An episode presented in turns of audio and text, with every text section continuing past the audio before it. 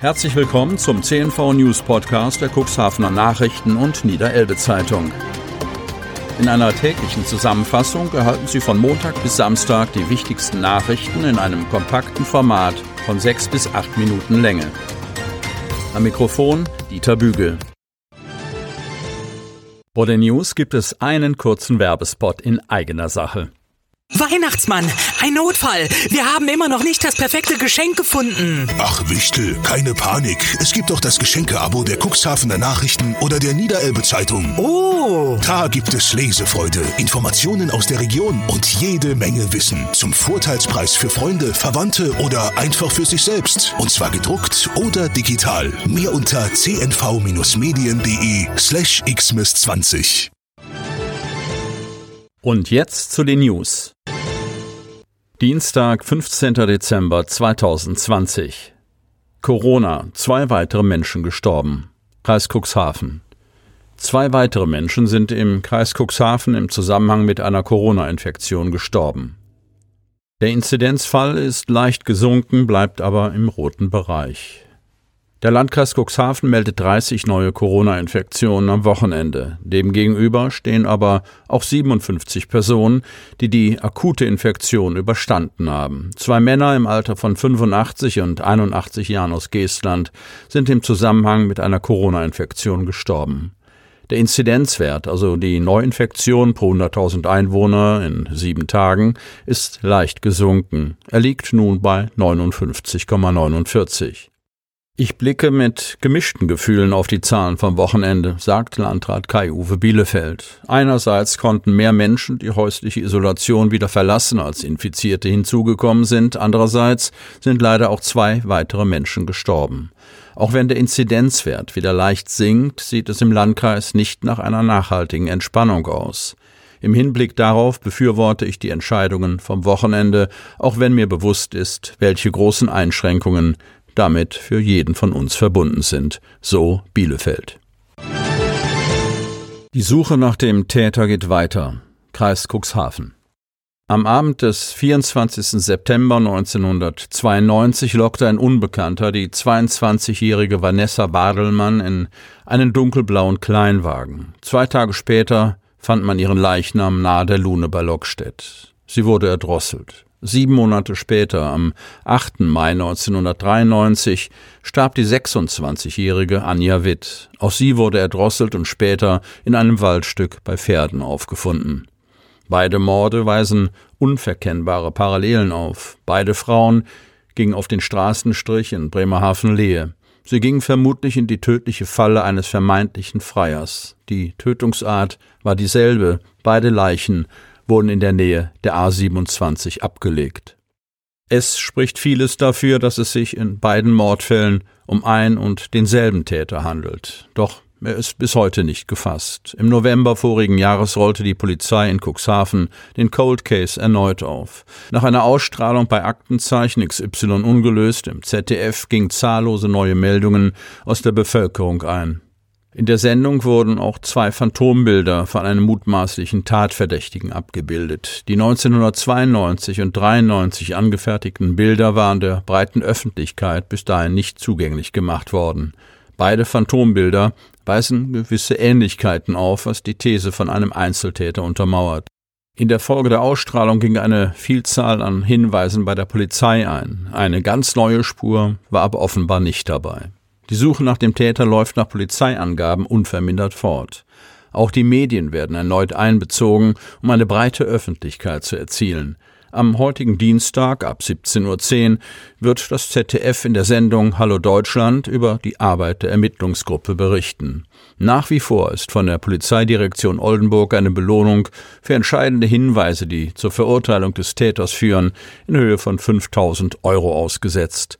Wer Aussagen zu den Morden an Vanessa Badelmann und Anja Witt machen kann, wird gebeten, sich an die Polizei Cuxhaven unter Telefon 04721 573 200 zu wenden. Entec erweitert Lagerkapazitäten im neuen Fischereihafen Cuxhaven. Die Halle für die Firma Entec in der Neufelder Straße wächst von Tag zu Tag. Nachdem in der vergangenen Woche die Stahlträgerkonstruktion mit Hilfe von Mobilkränen aufgebaut wurde, sind inzwischen auch das Dach und der größte Teil der Außenwände montiert. Entec tritt in Cuxhaven als Logistikunternehmen für die Versorgung der Bohrinsel Mittelplate auf. Dreh- und Angelpunkt ist die Landbasis am Helgoländer Kai mit der großen Lagerhalle. Dort werden die Spezialschiffe mit allem beladen, was zum Arbeiten und Leben auf der Ölbohr- und Förderinsel benötigt wird. Dazu gehören auch die schweren Bohrgestänge, mit denen auf der Mittelplate die Ölvorkommen in Tiefen von mehreren tausend Metern erschlossen werden. Diese Gerätschaften lagern auf einer Freifläche am Ostende des neuen Fischereihafens mit eigenem Schiffsliegeplatz. Auf diesem 7500 Quadratmeter großen Grundstück lässt Entec derzeit die neue Halle errichten. Mit einer Grundfläche von 1500 Quadratmetern soll sie künftig die Lagerhaltung für das Cuxhavener Werk des Turbinenherstellers Siemens Gamesa erleichtern.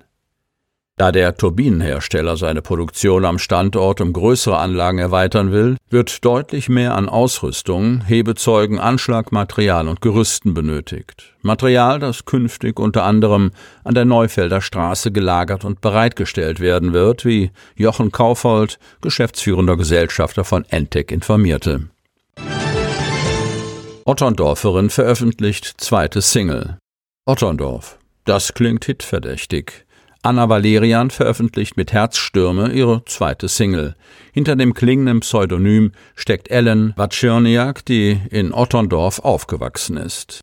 Sie ist schon seit zwei Jahrzehnten als Musical-Darstellerin im Showgeschäft, doch seit neun Monaten sind ihr alle Live-Auftritte weggebrochen. Da geht es ihr wie anderen Künstlern. Wie gut, dass sich da neue Wege auftun durch die Zusammenarbeit mit einem Team von Schlagerproduzenten. Öffentlich-rechtliche Radiosender stellen den aufstrebenden Stern am Schlagerhimmel schon als Neuentdeckung vor. Naturschutzstiftung des Landkreises zieht ins Aalenmoor um. Wanner. Raus aus der Enge der Stadt rein in die freie Natur.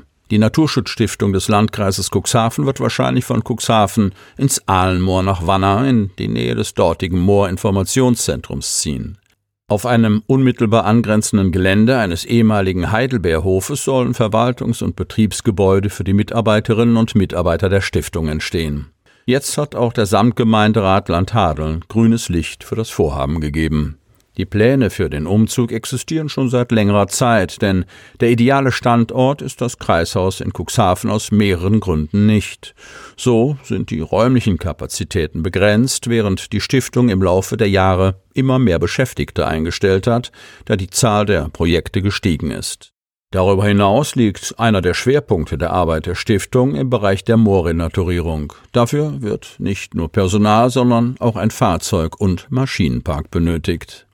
Vor 14 Jahren war das Moorinformationszentrum von der Samtgemeinde im ehemaligen Torfwerk Süderleder eingerichtet worden. Bis 2018 hatte nebenan der ehemalige Eigentümer des Torfwerkes eine Heidelbeerplantage betrieben.